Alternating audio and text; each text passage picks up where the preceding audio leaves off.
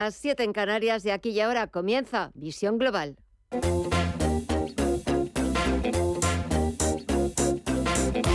Esto es Visión Global con Gema González. Hasta las 10 de la noche estaremos con ustedes. Tenemos por delante dos horas, dos horas aquí en Radio Intereconomía en Visión Global para ofrecerles, al menos es lo que intentamos todos los días, los mejores análisis, pero también las mejores opiniones de lo que está pasando este lunes 19 de diciembre. En una semana en la que los ánimos inversores parece que se han relajado un poquito después de las últimas decisiones de los bancos centrales de la semana pasada y de las caídas que han provocado estas subidas de tipos en Estados Unidos y también aquí en Europa cuando apenas nos quedan dos semanas para despedir este 2022. En el caso de la Bolsa Española, el IBEX 35 enfila la semana de Navidad con rebote y nuestro selectivo consolida los 8.100 puntos. Enseguida vamos a buscar el análisis de José Ignacio Gutiérrez Lasso, presidente de MG Valores, pero antes echamos un vistazo y buscamos el tiempo real en Wall Street. Wall Street, una bolsa americana que comienza la semana con caídas generalizadas, sobre todo caídas que están siendo mucho más abultadas para el sector tecnológico que lidera esos números rojos en el parque norteamericano. El Nasdaq Composite está bajando un 1,59% en los 10.536 puntos. El SP500 retrocede algo más de un punto porcentual en los 3.810 puntos y también tenemos en números rojos al Dow Jones Industriales que retrocede un 0,67% hasta los 32.698 puntos. Si echamos un vistazo al mercado de la renta fija, si estamos viendo números rojos en la renta variable, en la renta fija está bajando el precio del dinero y el precio del dinero de los bonos y simultáneamente sube la rentabilidad exigida al Treasury americano, al bono estadounidense a 10 años que suma un 2,68% hasta el 3,57%. Y el índice VIX de volatilidad está bajando hasta los 22,58 puntos. Eso es lo que está sucediendo en tiempo real en la bolsa más importante del mundo, pero seguimos repasando los principales mercados. Nos paramos en los de Latinoamérica para ver ¿Cómo va la media sesión en las principales bolsas latinoamericanas? Mireya Calderón, muy buenas tardes. Muy buenas tardes, Gema. Pues la sesión en las bolsas LATAM está animada. El Merval de Argentina, tras ganar el Mundial de Qatar, ante Francia en los penaltis eh, está avanzando un 1,89% y cotiza en los 168.228 puntos. El Bovespa en Brasil también repunta un 1,75 hasta los 104.660 puntos. El IPSA chileno también lo vemos con números verdes en los 5.205 puntos. Suma un 0,86 y el IPC mexicano en los 49.745 puntos repunta un 0,23%. Si miramos ahora al mercado de divisas y materias primas que vemos en estos mercados, Estefanía Moniz, muy buenas tardes. Muy buenas tardes, Mirella. Pues sobre todo números verdes en el mercado de las divisas, el euro se aprecia un tímido 0,26% en los 1,06 dólares y la libra en su cruce con el dólar la vemos en los 1,21 dólares con una subida bastante moderada. En las materias primas, el petróleo, el barril de Brent está avanzando un 1,3% en los 80,07 dólares y el West Texas de referencia en Estados Unidos rebota un 1,8 en los 75,83 dólares. Quien se queda hoy un poquito más rezagado es el oro, que lo vemos nada, eh, ceder un 0,16% en los 1.797 dólares la onza. Y en las criptomonedas mm, vemos el mismo panorama, Mirella. Hoy también vemos números rojos aquí. El Bitcoin en los 16.549 dólares retrocede un 1,21%. Un 0,89% abajo está el Ethereum hasta los 1.169 dólares. El Ripple se deja casi un 4,5%, casi un 8% abajo Dogecoin y Cardano en los 0,25 dólares pierde un 5%.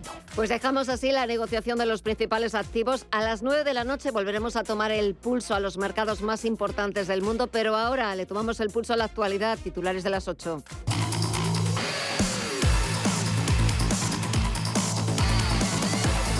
Empezamos con los ministros de Energía de la Unión Europea que han alcanzado este lunes un acuerdo para limitar en 180 euros el megavatio hora el precio de las importaciones de gas, un 35% inferior a la propuesta de Bruselas y que empezaría a aplicarse en febrero de 2023. Si el precio del gas supera esos 180 euros durante al menos tres días consecutivos, sí se desactivaría enseguida en caso de que afecte al suministro o genere inestabilidad financiera, tal y como ha apuntado la vicepresidenta para la transición ecológica, Teresa Rivera. El sistema yo creo que, ah, es eh, ah, bueno, pues un sistema trabajado, seguro, que ofrece ese atractivo para el mercado europeo, pero sin caer en el error de ah, lanzar la señal de estar dispuestos a pagar cualquier precio. Será monitorizado por la propia Comisión con la finalidad de poder modular, ampliar su aplicación o introducir algunas actualizaciones en el supuesto de que veamos que no es suficientemente transparente no es suficientemente eficaz o genera distorsiones en los mercados financieros o los mercados energéticos. El acuerdo llega tras una batalla intensa entre los que querían intervenir a fondo el mercado como España y los que como Alemania o Países Bajos consideran que es más peligroso poner un tope que lo contrario. Hungría ha sido el único país que ha votado en contra. Países Bajos y Austria se han abstenido y finalmente Alemania ha votado a favor.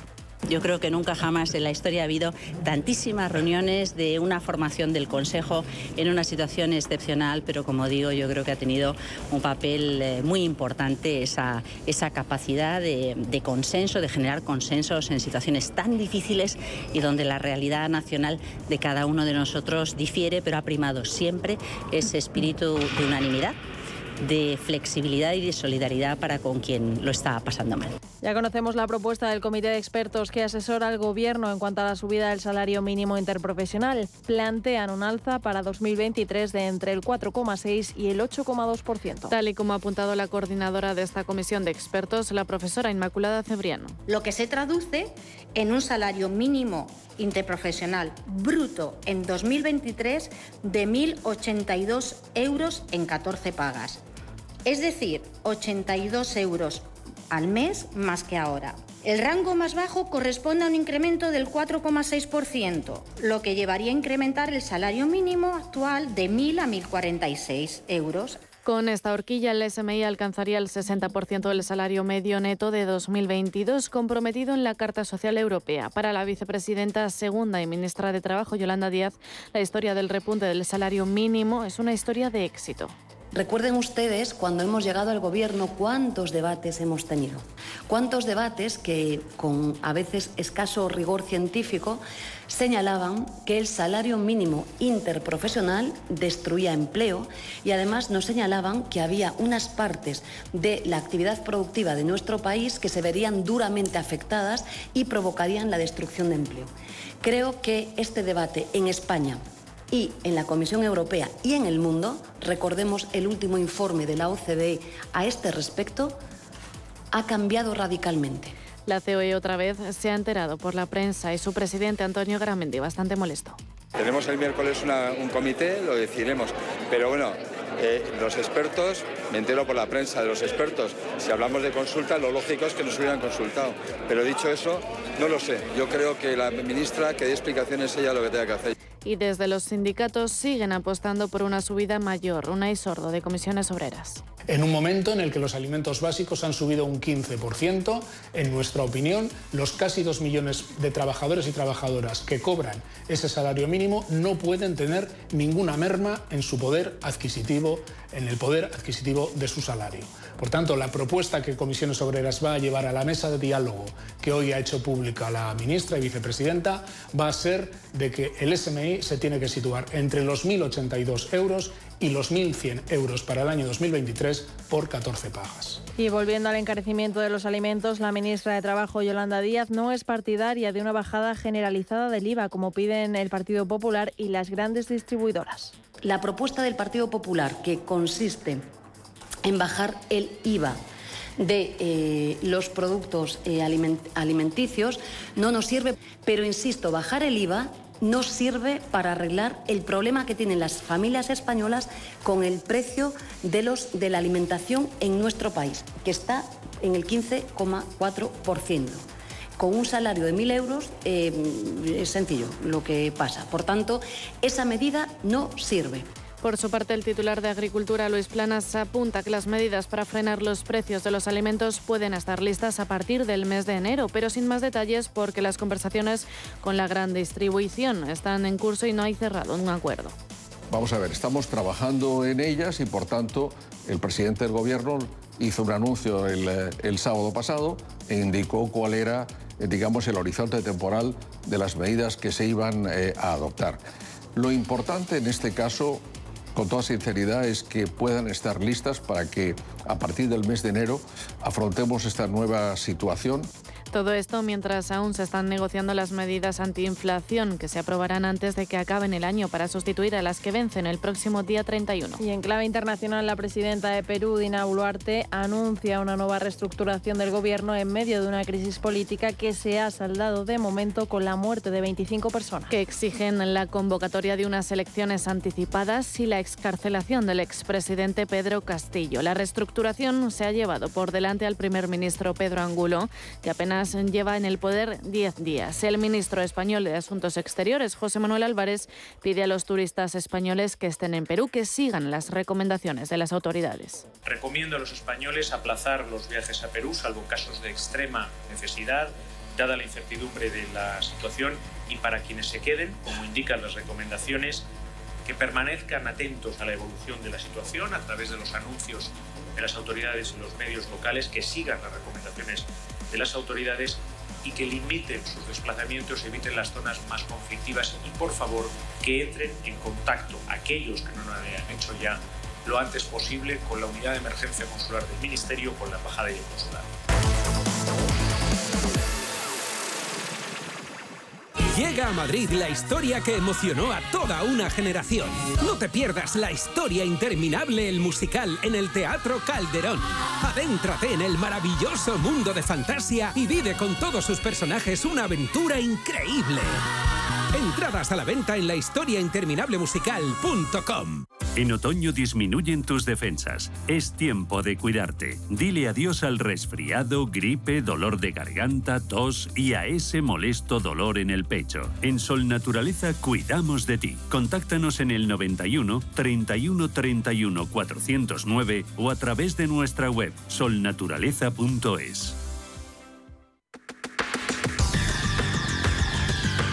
El análisis del día con visión global.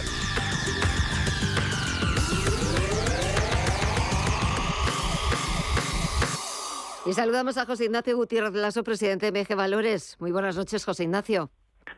Muy buenas noches, Gema. Bueno, ¿esto ya está visto para sentencia? Hablo de las pues bolsas. Pues no, lo sabe nadie, no lo sabe nadie. Pero, bueno, las bolsas van cada una por su por su sitio y, y, no hay no hay una dirección clara. Lo que pasa que el otro día pues Christine Lagarde yo creo que asustó un poco a todo el mundo porque hizo un, no sé, un discurso un poco catastrófico y, diciendo poco más o menos que se acercaba o nos acercábamos al averno económico.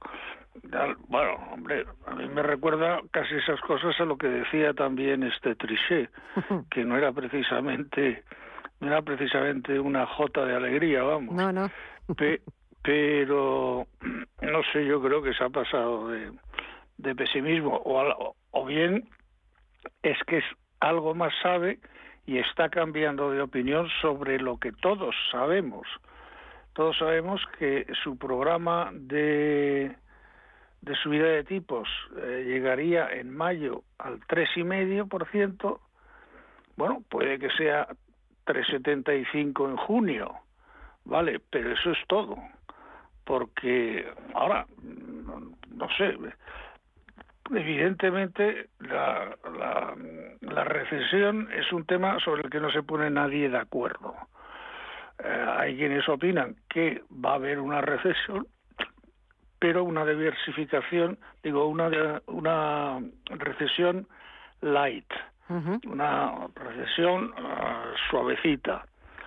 Bueno, pues eso durante dos trimestres, pues no tendría mayor, uh, no sé, mayor repercusión en lo que son las valoraciones actuales de los uh, de los valores. Eso es lo que, lo que parece más sensato. Segundo, no hay recesión. Esa es otra de las posiciones de muchos economistas. Hay desaceleración, pero no llega a recesión. Yo creo que es todo un problema de semántica, vamos, de definición.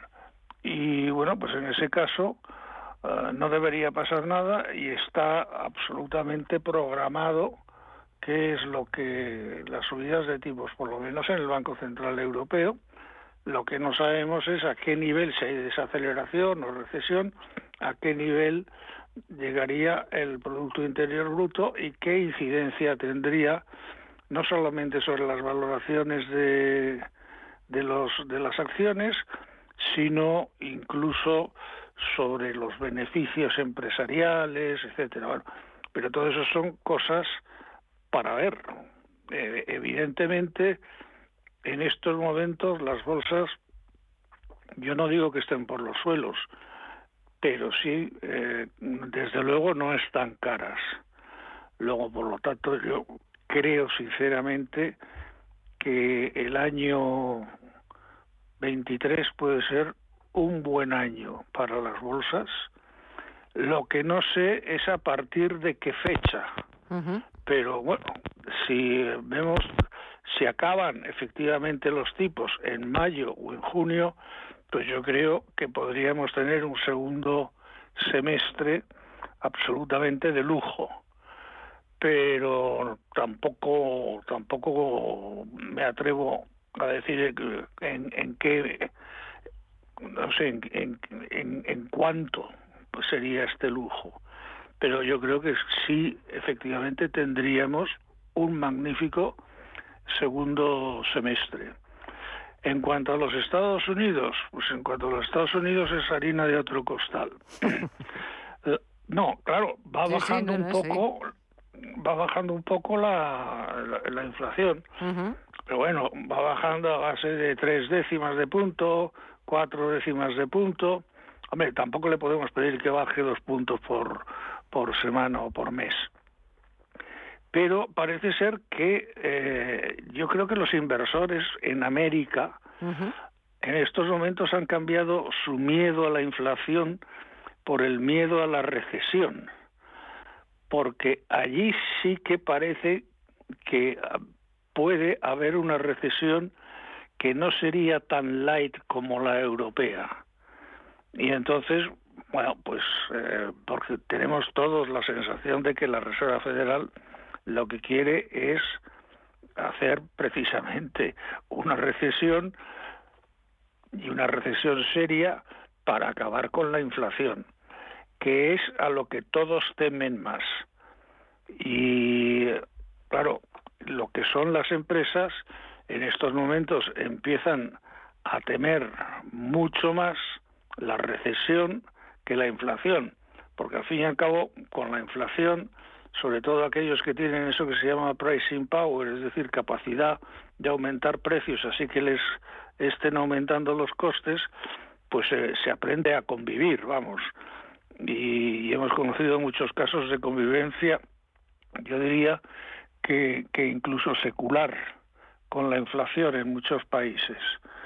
Pero parece ser que ahora lo que temen realmente es eso, es la, la recesión en vez de la inflación. Y claro, pues vamos a, vamos a ver todavía una bolsa americana que, por ejemplo, hoy está perdiendo y eh, está perdiendo, bueno, pues ya es que son varios días de caídas, ¿no? Pero ya el Standard Poor's lo tenemos otra vez cayendo un uno y pico, el Nasdaq cayendo un uno y medio, etcétera, etcétera, etcétera. El petróleo cayendo, eh, lo cual a nosotros en Europa nos viene muy bien, pero a las petroleras americanas pues no, que no, también, no, no, aplauden, vamos, no, aplauden. Y entonces, y son, cuidado, son miembros del, de los índices más importantes de acciones. Mm. Luego, por lo tanto, pues, pues eso, es, que son, son dos mundos distintos.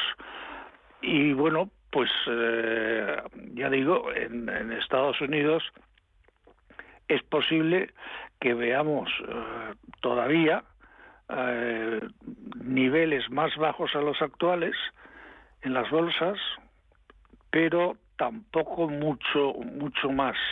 Porque yo creo que está descontando ya la recesión las bolsas y, ya pues si nos si nos fijamos por ejemplo en el en el eh, Dow pues el Dow llegó hace pocos meses llegó a 36 mil y pico casi 36 mil casi 37 y de repente bueno bueno no de repente en estos meses ha caído a 32.600 entonces bueno pues parece que no pero es una caída de 4.000 puntos que, es una caída respetable.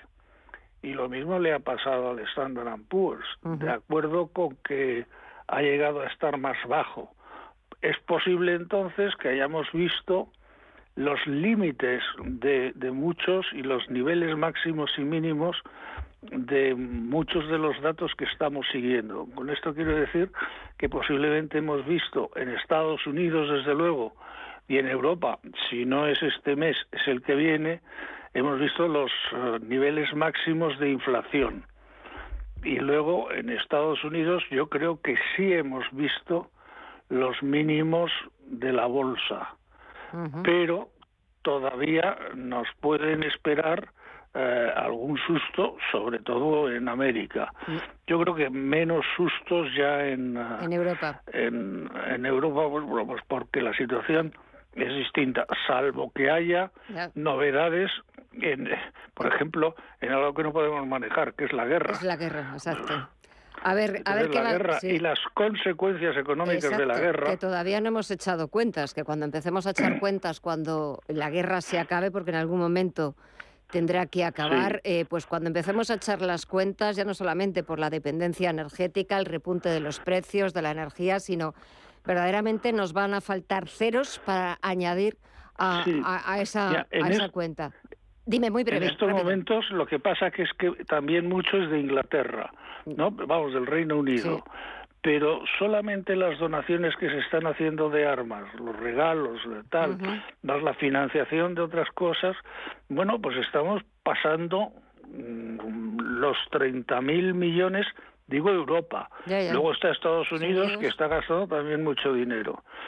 Bueno, y luego hay otro dato que ese sí nos afecta a nosotros directamente, que no es la guerra, es que el año 23 el eh, Banco Central Europeo acaba con la política de compras de, de, bonos de los eh, de los eh, estados. De los estados, sí. En vista de lo cual, en vista de lo cual, pues a nosotros nos dejarían de comprar 90 mil millones al año. Que es una cifra bastante eso quiere decir que Eso quiere decir que nos los tienen que comprar otros. y probablemente esos otros no se conformen con los mismos tipos de interés a los cuales estamos emitiendo, exacto. sino que nos pidan más. de ahí pues que yo se puede temer, y ahí estaríamos entonces en, eh, en una de las cosas que es imprevisibles, bueno, se puede temer una, un aumento de la prima de riesgo eh, importante. De volvernos a acordar de esa famosa prima que también hace unos años, ¿verdad? Nos acordábamos de. Sí, es un familiar incómodo. Sí, sí, es un, familiar, sí, sí. Bueno, pero al que habrá que invitar por Navidad, que es lo que te deseo, José Ignacio, que pases una feliz Navidad una tranquila y feliz Navidad y que hasta la próxima semana. Un fuerte abrazo, que todavía nos quedan dos semanas para despedir este 2022. Que no nos den más sustos, que ya nos hemos asustado bastante, por lo menos aquí en Europa. Y disfruta mucho de la familia y hasta la próxima. Un fuerte abrazo. Igualmente, muchas, muchas gracias. gracias a ti. Adiós.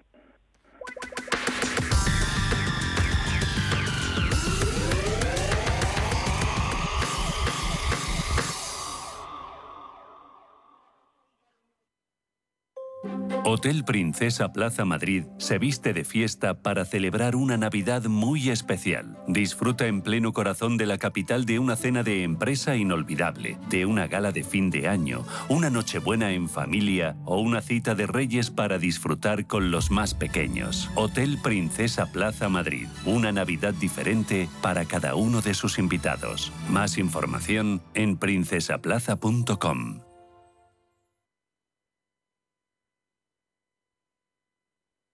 Cuidado con la sopa, que quema. Siempre hay alguien que cuida de ti. En Autocontrol, anunciantes, agencias y medios, llevamos 25 años trabajando por una publicidad responsable. Campaña financiada por el Programa de Consumidores 2014-2020 de la Unión Europea.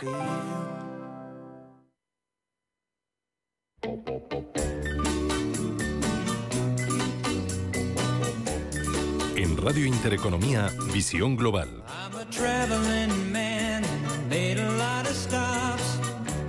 El mundo del postureo está a la orden del día, incluso en el de los fondos de inversión, que se han querido anotar puntos con el tema de la sostenibilidad, pero parece que se les ha acabado el chollo. La última propuesta normativa redactada por ESMA, el regulador europeo de los mercados, es tan exigente que más del 80% de los fondos que se están comercializando como verdes perderían esa etiqueta.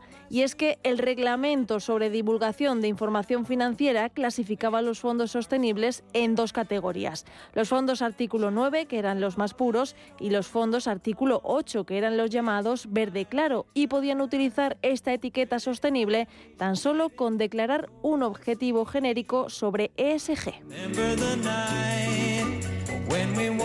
Ante esto y el temor a posibles demandas, muchas grandes gestoras de activos han comenzado a rebajar la calificación de sus fondos sostenibles de artículo 9 a artículo 8 y en solo unas semanas cerca de 80.000 millones de euros han cambiado su etiquetado. Pero es que con este nivel de exigencia, tan solo el 18% de los fondos que actualmente tienen la categoría de artículo 8 podrían mantener esta etiqueta sostenible. Fernando Luque, de Morningstar. Al margen de las rentabilidades hay una serie de, factores que también han influido negativamente en los fondos sostenibles, como puede ser, por ejemplo, los movimientos anti-ESG, especialmente en Estados Unidos. Luego también hemos visto digamos, una COP27, yo creo que decepcionante en cuanto a los resultados que ha conseguido. Luego también hemos asistido en el entorno de, fondos de inversión a una especie de degradación de los fondos verde oscuro. Las gestoras pues, se han visto obligadas a clasificar los fondos vendidos en la Unión Europea según el artículo 6, 8 o 9, según sus objetivos de sostenibilidad. Y luego, para terminar, yo creo que falta estándares en los informes de, sostenibilidad. Unos problemas que además se suman a la coyuntura del mercado y es que, como mencionaba Fernando Luque, las rentabilidades de estos fondos han estado muy castigadas y sobre ello nos habla José María Luna de Luna Sevilla, asesores patrimoniales. La mayoría de fondos sostenibles que se comercializan en Europa este año acumulan rentabilidades negativas. No se debe tanto a que la sostenibilidad eh, haya pasado de moda, se basa básicamente en que el mejor comportamiento que ha tenido los mercados en este 2022 han sido aquellos fondos que han apostado precisamente por aquellos productos o activos no tan sostenibles o no tan verdes.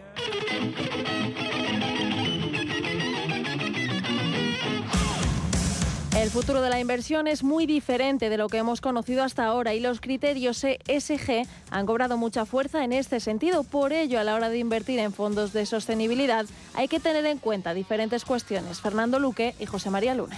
Depende mucho de, pues de los valores del, propio inversor, porque cuando uno habla de sostenibilidad, pues en realidad pues hay un abanico de, temáticas a las que puede acceder el, inversor particular. Y luego también yo creo que, por ejemplo, utilizar eh, herramientas como el rating de sostenibilidad, yo creo que es una buena guía para, para que el inversor realmente compruebe si su fondo es realmente sostenible o no, porque es verdad que estamos ahí pues viendo una serie de de problemática en cuanto a lo que llamamos el eh, greenwashing, ¿no? fondos que se anuncian como verdes pero que realmente pues, no lo son. Primero, conocer qué criterios de sostenibilidad están cumpliendo. En segundo lugar, importantísimo, en qué contexto de mercado nos estamos moviendo ahora y el previsible para los próximos meses. Una cosa es elegir un fondo en base a la sostenibilidad y otra cosa es obviar cuál es la realidad, ya digo, actual o de mercado, con lo cual una cosa no debe estar reñida con la otra. Es importante elegir los fondos sostenibles, pero que mejor se adecúen, sin duda alguna, al contexto tanto económico, tanto financiero, como por supuesto geopolítico. Como hemos dicho, los criterios ESG han cobrado mucha fuerza y todo apunta a que esta preferencia seguirá en 2023 y debido a ello hay algunas tendencias que hay que vigilar de cerca en el próximo año como por ejemplo el cambio climático y voluntad política. También será fundamental el capital natural. La crisis del coste de la vida y otras tensiones sociales están marcando este final de 2022, pero seguirán también presentes en el 2023, al igual que la participación activa e impacto y la regulación. Fernando Luque, José María Luna.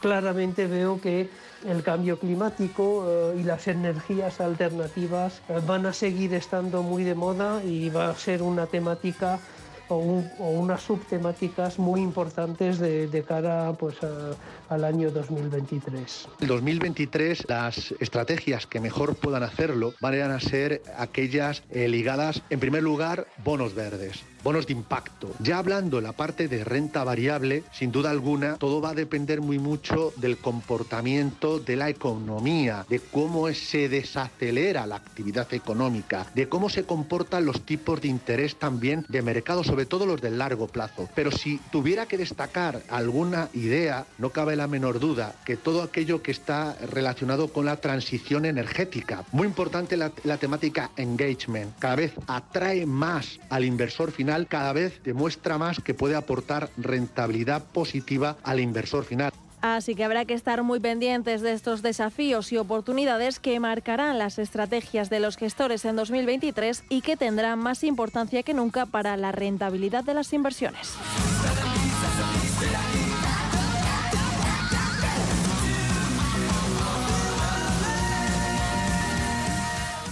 ¿Quieres saber más acerca del hidrógeno? H2 Intereconomía te cuenta las últimas novedades, avances tecnológicos y entrevistas de interés sobre este medio energético. Los martes, de 11 y media a 12 de la mañana, H2 Intereconomía, presentado por Rubén Gil, tu espacio semanal sobre el hidrógeno. Porque en Radio Intereconomía apostamos por el sector energético y la energía limpia.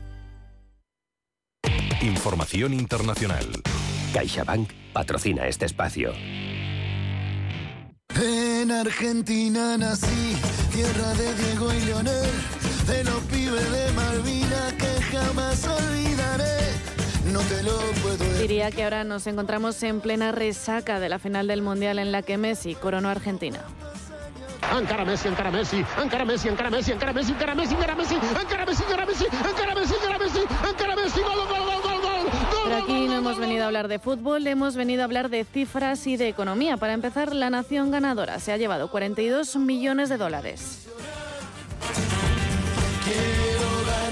Y de acuerdo con la Embajada Argentina en Doha, llegaron alrededor de 40.000 aficionados que no pararon de cantar antes, durante y después. Muchos ni siquiera tenían entrada, unas entradas que no eran precisamente económicas. Los que tuvieron suerte encontraron la más barata en plataformas de la FIFA en cifras cercanas aproximadamente 39.000 pesos. Muy pocos tuvieron tanta suerte, todo por ver ganar a su equipo. Ahora sí gritamos campeones, la concha de la lora.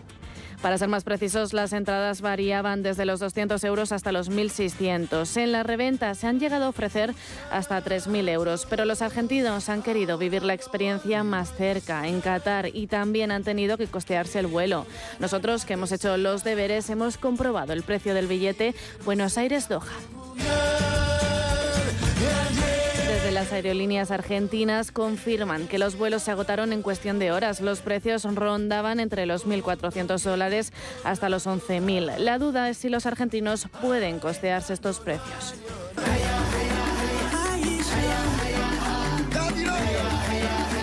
Para averiguarlo hemos ahondado más en Argentina. El país supera los 45 millones de personas y el principal problema es la inflación. Un IPC que en tasa interanual supera el 92,4% y eso que en noviembre ha llegado a caer al 4,9%.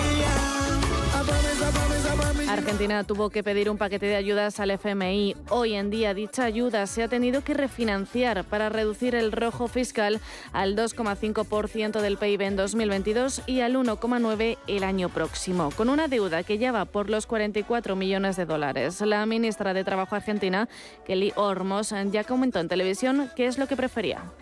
Seguimos trabajando con la inflación, pero primero que gane Argentina. Estaba segura que aunque sea por una cuestión de corrección política, todos me iban a decir, no, que me importa el mundial, que baje la inflación y después vemos, ¿no? Yo considero que hay que trabajar todo el tiempo por la inflación, pero un mes no va a hacer una gran diferencia y en cambio desde el punto de vista anímico, de lo que significa para el conjunto de las argentinas y los argentinos queremos que Argentina sea campeón. Por supuesto que se ha cumplido que ganase Argentina antes de que bajase la inflación. Para frenarla, el Banco de Argentina subió 75 puntos básicos los tipos hace tres meses. Además, recordemos un reciente estudio de Marco Melo en la Universidad de Surrey que dice que el campeón mundial del fútbol tiende a gozar de 0,25 puntos porcentuales adicionales de crecimiento económico en los dos trimestres posteriores al torneo, así que a eso se aferran. Acá el argentino es muy fanático del fútbol, ya al, al extremo de ser enfermo. Y no importa nada, no importa la religión, no importa partido político, no importa la economía. Y la economía en el país está cada vez peor. Se llama David, es de Buenos Aires y nos lo cuenta un mismo argentino que vive allí y lo ha vivido como nunca. En cuanto al salario mínimo, en Argentina ha quedado fijado en 632 euros al mes, unos 57.900 pesos. Nación cuenta con una tasa de desempleo del 8,5% y el peso argentino, la moneda oficial, es uno de los principales inconvenientes por su devaluación. Hoy por hoy, un peso argentino equivale a 0,0055 euros. Claro que, por ejemplo, en la ciudad de Messi, Ciudad del Rosario, estallaron con sus dos goles. En un país que con graves problemas económicos ahora mismo han quedado ensombrecidos con el fútbol en una de las mejores noches futbolísticas que se recuerda.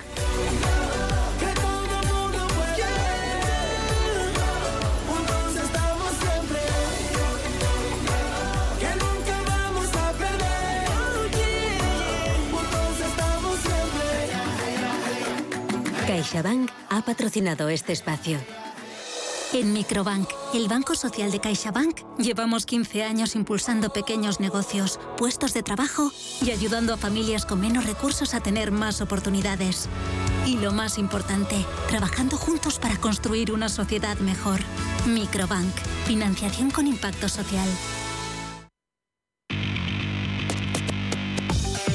Visión Global.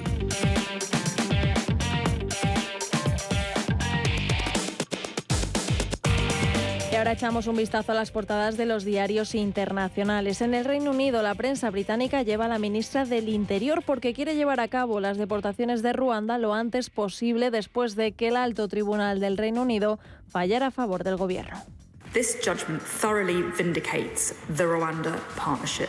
Tras la decisión de los jueces, se procederá con la deportación de inmigrantes ilegales. Y Financial Times se ocupa del canciller de Finanzas, Jeremy Hunt, que presentará el próximo presupuesto en marzo de 2023. En la prensa francesa, Le Monde habla de la actitud de consuelo del presidente Emmanuel Macron con los jugadores tras la derrota en la final del Mundial. Le Figaro lleva el fin de la restricción a los visados argelinos y el económico Le Seco analiza cómo la crisis energética está reduciendo el poder adquisitivo de los franceses. Según un estudio del INSEE, en un año ha caído un 1% por este motivo. En Alemania, el Frankfurter Allgemeine INE titula Elon Musk, el genio no reconocido.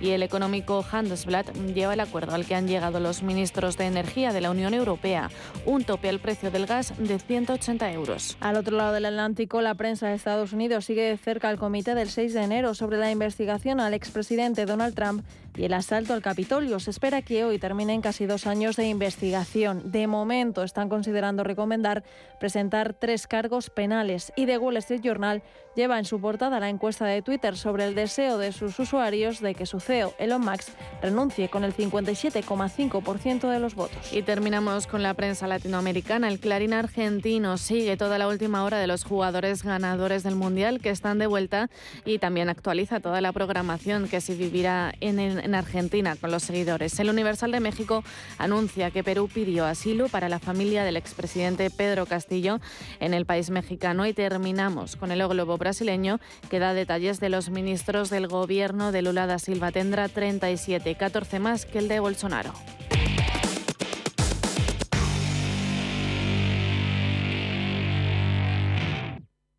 Este año vamos a compartirlo todo. Comparte con el mundo que por fin tienes novio o que por fin no lo tienes. Comparte que es hora de comenzar algo nuevo o de jubilarte. Comparte que tienes un año más con tu amiga, con tu pez y hasta con tu cactus. Vinos con denominación de origen rueda. Mucho que compartir. Nos impulsa Junta de Castilla y León. Si te da por cambiar de banco, Santander te lo pone fácil. Hacerte cliente es tan sencillo y rápido que lo puedes hacer estés donde estés, que para algo es una cuenta online. Y además, te llevas 150 euros si traes tu nómina antes del 2 de diciembre. Consulta condiciones en bancosantander.es. Santander, por ti, los primeros. Pa, pa, para, pa. Despide el año por todo lo alto desde la planta 30 del Hotel Eurostars Madrid Tower. Cóctel de bienvenida, cena de gala, uvas de la suerte, fiesta con DJ, barra libre, resopón. ¿Necesitas más razones para venir a disfrutar de una velada inolvidable de Nochevieja? Las impresionantes vistas de Madrid te esperan. Tienes toda la información en eurostarsmadridtower.com. Vive la noche más mágica del año en el Eurostars Madrid Tower. ¿Conoce las oportunidades que ofrece el sector salud para invertir? En Bellevue, gestora suiza especializada en este sector, contamos con una amplia gama de fondos con la que puede participar en el crecimiento del sector, invirtiendo en todas sus áreas. Aportamos valor y diversificación a su inversión con fondos en biotecnología, salud digital y tecnología médica. Bellevue, primera gestora europea en sector salud. Para que esta Navidad salga todo perfecto, no hace falta tener a los Torres en casa cocinando. Basta con utilizar productos frescos de Hipercor y el supermercado del Corte Inglés. Como los más tiernos y sabrosos langostinos cocidos, 30-40 piezas por kilo, solo 9,99 euros el kilo. En tienda web y app. Hipercor y supermercado El Corte Inglés. Nos gusta la Navidad. Precios válidos en Península y Baleares. Los nuevos conceptos energéticos son ya un presente. Por ello, en Radio Intereconomía nos sumamos cada semana a I más Verde, un programa sostenible y eficiente, productivo e innovador en el que analizamos etiquetas tan conocidas como eco, cero, bajas emisiones, descarbonización o renovables. Recíclate cada martes de 2 a 3 de la tarde en Radio Intereconomía con José Luis Pichardo y descubre el futuro más verde.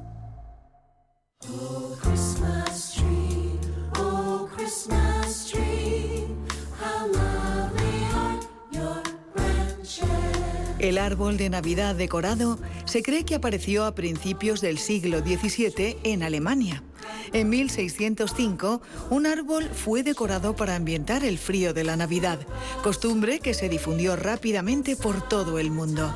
El árbol de Navidad llegó a Finlandia en el año 1800, donde se extendió por el resto de países nórdicos.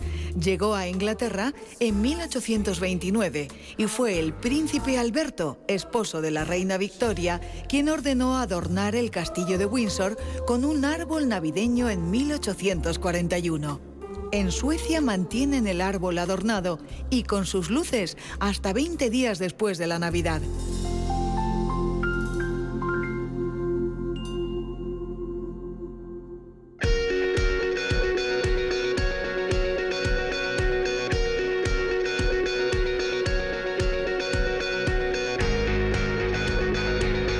Esto es Visión Global con Gema González. Vamos a hablar en los próximos minutos en nuestra entrevista del Día de las Relaciones Comerciales Bilaterales entre España e Israel. Y lo vamos a hacer saludando a Gil Gidrón, que es presidente de la Cámara de Comercio e Industria España-Israel. Gil, muy buenas noches. Buenas noches, muchas gracias. Gracias, eh, gracias a ti por aceptar nuestra invitación y sobre todo por traer un tema tan interesante aquí a la mesa, a Visión Global, a Radio Intereconomía, hablar de, eh, de innovación, de relaciones bilaterales, de relaciones comerciales y de cómo, bueno, pues Israel y España en eso tienen mucho que aportarse el uno al otro. Pero antes de poner cifras y de hablar de esas relaciones, Gil, cuéntanos, ¿cuáles son los objetivos de la Cámara de Comercio e Industria España-Israel? Eh, gracias, Gemma, por la pregunta. Eh, la, Cámara de Comercio es una asociación sin ánimo de lucro, eh, cuyos socios son empresas españolas interesadas en el mercado israelí, empresas israelíes interesadas en el mercado español, tanto para, tanto para comercio como para inversión, como para proyectos de tecnología. Y hablando precisamente, Gil, de esos proyectos de tecnología, es cierto que si vemos en un mapa, Israel es un país mucho más pequeño que España, eh, con poca capacidad productiva, pero su punto fuerte es que tiene mucha innovación, hay muchas startups tecnológicas. España es, miembro de la Unión Europea, mantiene lazos muy importantes con Latinoamérica, cuenta con un gran nivel de producción, pero sin embargo eh, tenemos déficit de innovación. ¿Cómo se puede combinar estas dos cosas? ¿Qué nos ofrece Israel y qué ofrece España? Pues eh, es justo lo que tú has dicho, es decir, tenemos un país muy innovador que es Israel y un país eh, que tiene muy buena capacidad de eh, producción y está muy cerca del mercado, está en la, Unión Europea y muy cercano a Latinoamérica y nosotros en la Cámara lo que es nuestra visión es crear este puente, diríamos, tecnológico entre Israel y España. Y de hecho este puente ya existe, funciona muy bien y está creciendo. Eh, ¿En qué sectores? Porque cuando hablamos de tecnología es cierto que parece que englobamos, em, bueno, pues un concepto muy amplio, pero, pero realmente eh, si vamos más a lo concreto, ¿de qué sectores estamos hablando? No sé, me imagino, Internet, ciberseguridad, ¿qué más? Bueno, son exactamente lo que se llama o lo que se denomina hoy high-tech, es decir, sectores como la ciberseguridad, eh, como puede ser la inteligencia artificial, como puede ser eh, todo el campo de óptica, eh, machine visioning y todo el tema de tecnologías de grandes datos, de big data. Son los campos que, que, que, más está exportando Israel y que más tecnología España utiliza de Israel. Creo que también cabe mencionar toda la tecnología de agri-food tech, toda la tecnología de agua y tecnologías de medio ambiente. Es cierto, es lo que iba a preguntarte, que también aparte de esos sectores eh, tecnológicos, hay otros como la agricultura y el agua, donde es cierto que Israel puede enseñar mucho a España. Eh, quizás con todo esto que estamos hablando y que estamos poniendo encima de la mesa, y tras las buenas cifras que hay de comercio bilateral entre España e Israel, eh, ¿el siguiente paso pueda ser esa inversión bilateral en tecnología? Correcto, exactamente es lo que está pasando. Hay muchas empresas y, individuos españoles que están muy interesados en invertir en tecnología. Y hoy en día eh, yo presido también un fondo que se llama Cardumen Capital, eh, que es inversores españoles interesados en tecnología israelí, bien sean empresas o, o, inversores financieros. Y de hecho, Cardumen Capital es el mayor inversor de España hoy en día en Israel por esta demanda de inversión en tecnología, como una inversión alternativa. Eh, si tuviéramos que hacer un balance de este 2022 que está ya a punto de, finalizar y un poco estimaciones, objetivos para 2023, ¿cómo lo ves? Pues eh, el comercio bilateral, que es las exportaciones más importaciones, está creciendo a, a más del 20% anual hay muchas más exportaciones de España a Israel que, importaciones de Israel a España, pero ambos están creciendo y este año, el año 22, va a cerrar con cifras muy buenas. No las tenemos todavía, pero fichas, eh, eh, cifras a, a, que son a octubre dan un crecimiento del 22-23%. Cifras muy interesantes y que sobre todo pues eh, eh, van en la buena dirección y van a ir incrementándose. Eh, hablabas de, ese interés de, empresas españolas, de fondos españoles también por invertir en tecnología israelí. ¿Hay alguna empresa en el IBEX 35 que, que lo ha hecho, como por ejemplo Telefónica lo hizo en su día? empresas que están invirtiendo en startups allí en Israel que tienen tecnología disruptiva que podrán utilizar de cara al futuro. Em, ¿Qué más nos puede eh, ofrecer Israel, sobre todo ya de cara a 2023? Bueno, hay muchas empresas, aparte de Telefónica, empresas que, que, lo han dicho, digamos, públicamente para no desvelar eh, empresas que no lo han hecho. Repsol, eh, Red Eléctrica Española, eh, Banco Sabadell y otras muchas están invirtiendo en tecnología que utilizan para ser más competitivos, básicamente. En el 2023 eh, la tendencia es la misma, es decir, sobre todo en áreas donde hay mucha demanda hoy en día, como puedes imaginarte que es el área de ciberseguridad y el Internet de las cosas. Son áreas y comunicación también. Son áreas que, Israel es eh, líder mundial y las empresas españolas y los inversores españoles están muy interesados en, invertir en este tipo de, oportunidades. ¿Y qué es lo que puede interesar de España, de las empresas españolas a Israel?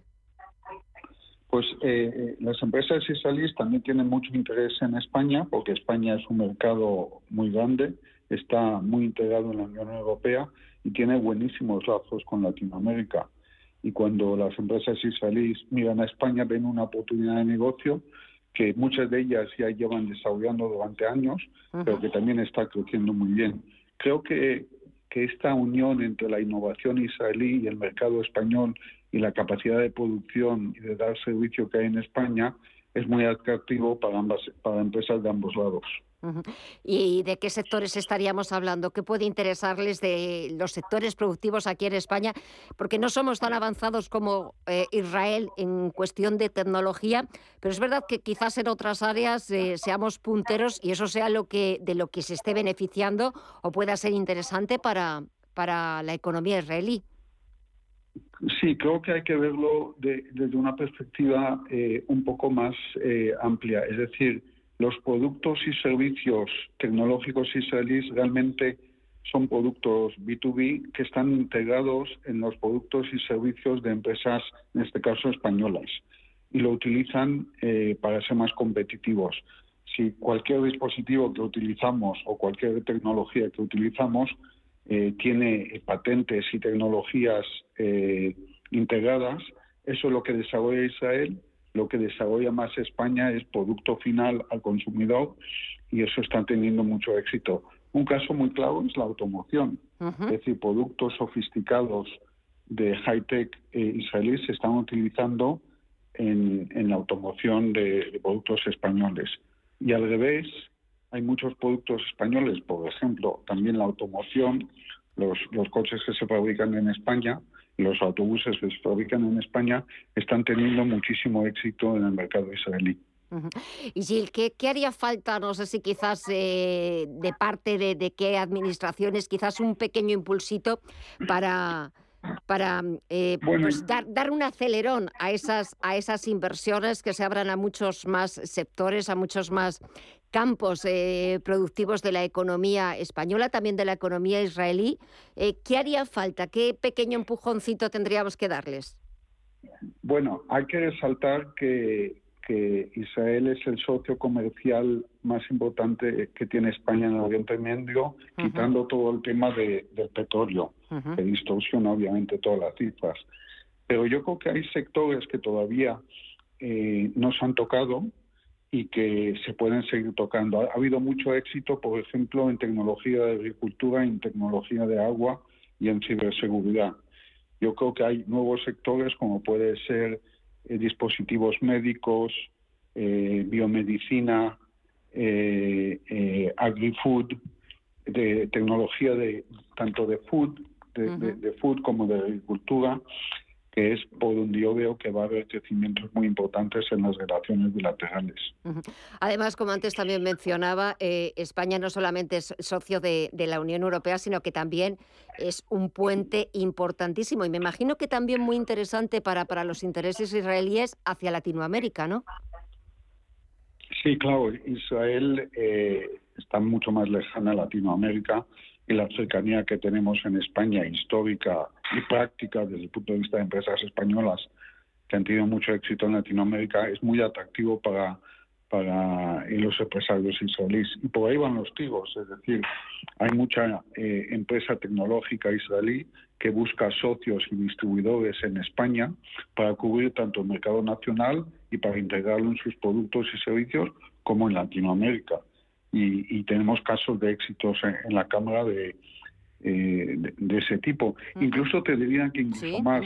Hemos visto empresas españolas y israelíes que se han unido no solamente para ir a Latinoamérica, sino para ir a mercados terceros, como puede ser el norte de África. Es verdad que también eh, pues las relaciones de, España con el norte de África, independientemente, como tú muy bien recordabas, de tema de petróleo, tema de gas, pero es verdad que bueno, pues esa cercanía también bueno, pues facilita de alguna forma esas relaciones bilaterales, esas relaciones comerciales y pues que España sirva también de plataforma para pues mm, poder dirigir esos intereses pues bien hacia Latinoamérica, donde me estás comentando que ya que ya habéis eh, iniciado contactos y, con cierto éxito. ¿En qué países, Gil, de Latinoamérica? Bueno, eh, yo creo que en los países donde eh, España es fuerte, lo hemos hecho en México, en Brasil, en Colombia, sí que me acuerdo de memoria. Eh, eh, me imagino que hay otros países que yo no conozco todos los datos, pero donde ha habido eh, gran presencia española en los cinco grandes mercados de Latinoamérica, pero también en, mercados menos de, menos tamaño. También ha habido mucha mucha vinculación y mucha relación y mucho crecimiento en los últimos años. Estos 2,6 billones de ¿sabes? De exportación más importación son cifras muy importantes, teniendo en cuenta que Israel es un país pequeño. Sí. Es un país pequeño, pero con grandes expectativas y sobre todo con una tecnología muy puntera que bueno pues que no tienen nada que envidiar eh, con pues la tecnología estadounidense o de otros eh, grandes países. Gil Gidron, presidente de la Cámara de Comercio Industria España-Israel. Ha sido un verdadero placer charlar contigo. Muchísimas gracias por haber aceptado nuestra llamada y sobre todo por tratar de un tema el que muchas veces, bueno, pues no, no es un asunto de actualidad, pero me parece un asunto muy interesante, muy importante ver cómo muchas startups españolas, muchas empresas españolas están poniendo el foco en Israel en temas tan actuales como Internet, Big Data, el tratamiento de los datos, la ciberseguridad, movilidad, pero también muchos otros relacionados con la agricultura y con el agua. Pues Gil, Repito, un verdadero placer. Muchísimas gracias por atendernos. Dime. Mucho, un, tema adicional. También hemos visto, estabas preguntando qué áreas, que también a nivel eh, administración pública hemos visto en los últimos años mucho interés de las comunidades autónomas y de su interés por desarrollar el ecosistema de innovación que, están muy ansiosos y de pues hecho ha habido visitas Chile, es que me, quedo, me quedo sin tiempo. Me quedo con ese dato y pues lo ampliaremos. Gracias como siempre. no pasa nada. Hasta pronto. Adiós.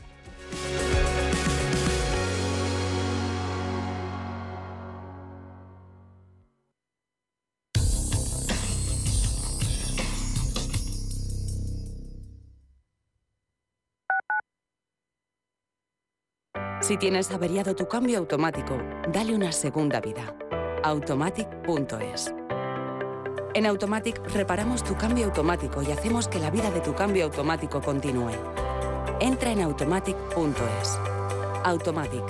Expertos en reparación de cambios automáticos. Toda una vida dedicada al cambio automático. Automatic.es. ¿Quieres saber más acerca del hidrógeno? H2 Intereconomía te cuenta las últimas novedades, avances tecnológicos y entrevistas de interés sobre este medio energético. Los martes, de 11 y media a 12 de la mañana, H2 Intereconomía, presentado por Rubén Gil, tu espacio semanal sobre el hidrógeno. Porque en Radio Intereconomía apostamos por el sector energético y la energía limpia. Cuando te emocionas con el taladro y originas un pequeño daño colateral provocando un apagón en todo el edificio, ¿qué seguro elegirías? ¡Vecino! Mafre, la aseguradora de más confianza en España. La mejor atención siempre con personas.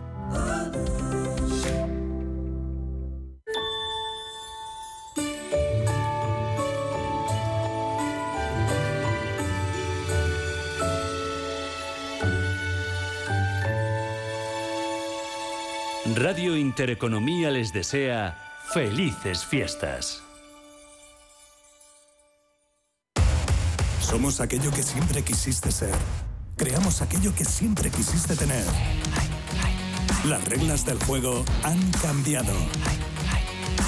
Somos traders. Operamos. Black Bear Broker. El broker de los traders. Radio Intereconomía, la radio de los negocios.